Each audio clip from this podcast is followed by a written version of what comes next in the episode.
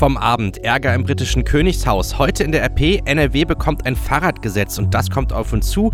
AKK trifft auf ihre Herausforderer beim CDU-Parteitag. Es ist Donnerstag, der 21. November 2019.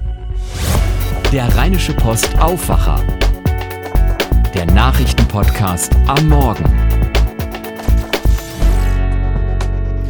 Mit Daniel Fiene, schönen guten Morgen.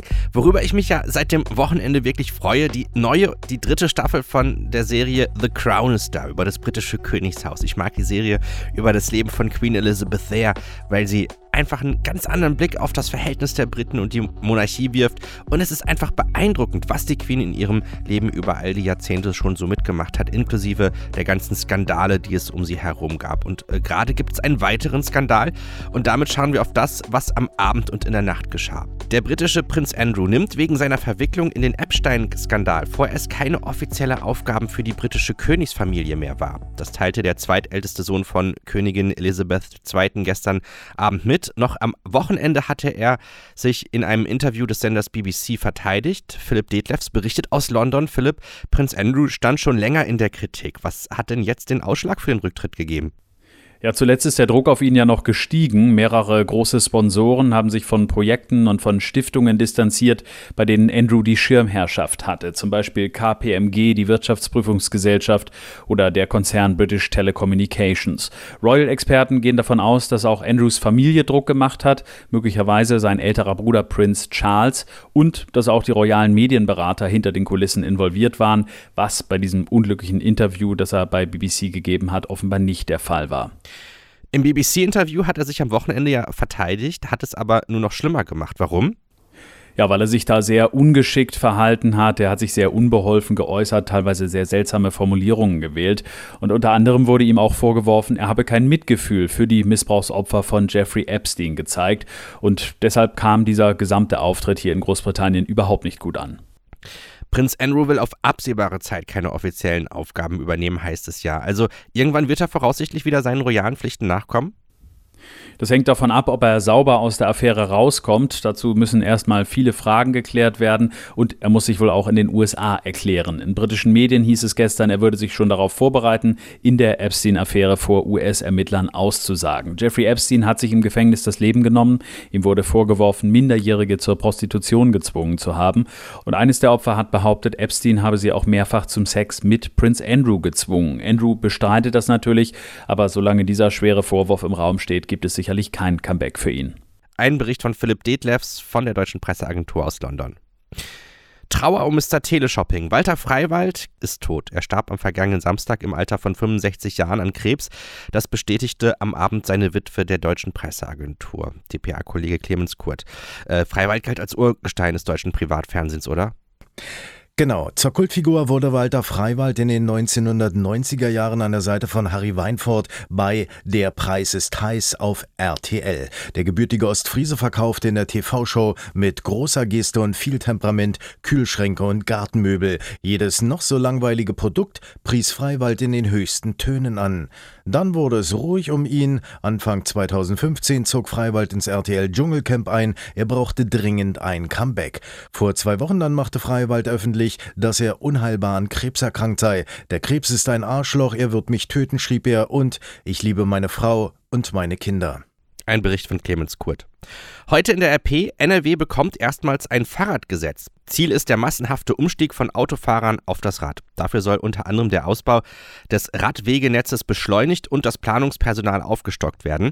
In nicht öffentlichen Fraktionssitzungen haben die Regierungsparteien CDU und FDP einen Entschließungsantrag verabschiedet, der die Landesregierung auffordert, noch in dieser Legislaturperiode ein entsprechendes Gesetz vorzulegen. Darin heißt es, Zitat, damit zukünftig mehr Menschen das Fahrrad nutzen, wird ein insgesamt besseres Angebot benötigt, insbesondere durch eine bessere Radverkehrsinfrastruktur mit schnellerer Planung, schnellerer Genehmigung und schnellerem Bau. Der Antrag soll im Dezember ins Plenum eingebracht werden. Damit könnte das Gesetz im kommenden Jahr in Kraft treten. Mit substanziellen Widerstand von SPD und Grünen ist nicht zu rechnen. Allerdings dürfte es bei der konkreten Ausgestaltung Diskussionen geben.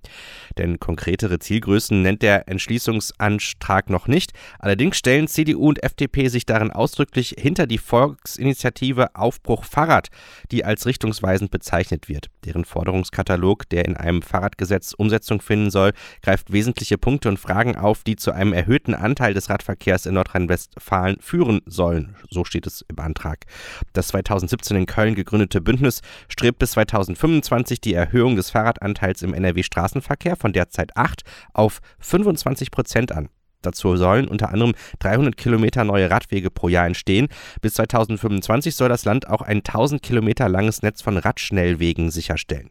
Wenn ihr aus Düsseldorf kommt, dann empfehle ich euch an dieser Stelle den Düsseldorfer Aufwacher. Das ist der ganz normale Aufwacher-Podcast, wie ihr ihn hier an dieser Stelle hört, plus drei Minuten Nachrichten aus Düsseldorf von den Kollegen von Antenne Düsseldorf.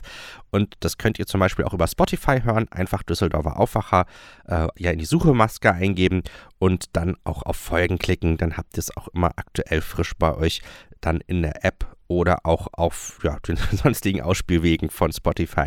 Wie ihr den Düsseldorfer Aufwacher noch hören könnt, das lest ihr auf rp-online.de slash Aufwacher. Danke auch an unseren Sponsor Belgien Tourismus Wallonie, der diesen Podcast möglich macht. Freut euch auf die Weihnachtsmärkte in Lüttich und im Lütticher Land. Hier warten typische belgische Leckerbissen auf euch. Waffeln, Schokolade, Spezialbier, Fritten, Buletten, Schinken und vieles mehr. Von rustikal bis fein gibt es vor Ort zahlreiche kulinarische Entdeckungen und zudem Geschenkideen für die Liebsten. Mehr Infos zu den Weihnachtsmärkten in Lüttich und in der gesamten Wallonie findet ihr online auf belgien-tourismus-wallonie.de. Wir danken unserem Sponsor, der diesen Podcast möglich macht. Das kommt auf uns zu.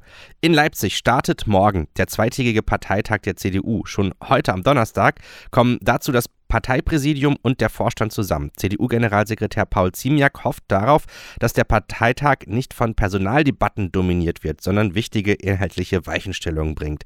Entgegen mancher Äußerungen von innerhalb und außerhalb der CDU würden sich die Delegierten in Leipzig mit der Frage befassen, wie Deutschland im Jahr 2030 aussehen solle, sagte Ziemiak im Vorfeld. David Riemer in Leipzig, CDU-Chefin Kramp-Karrenbauer, hat in den eigenen Reihen ja nicht nur Befürworter, sondern auch Kritiker. Was droht da ab morgen in Leipzig.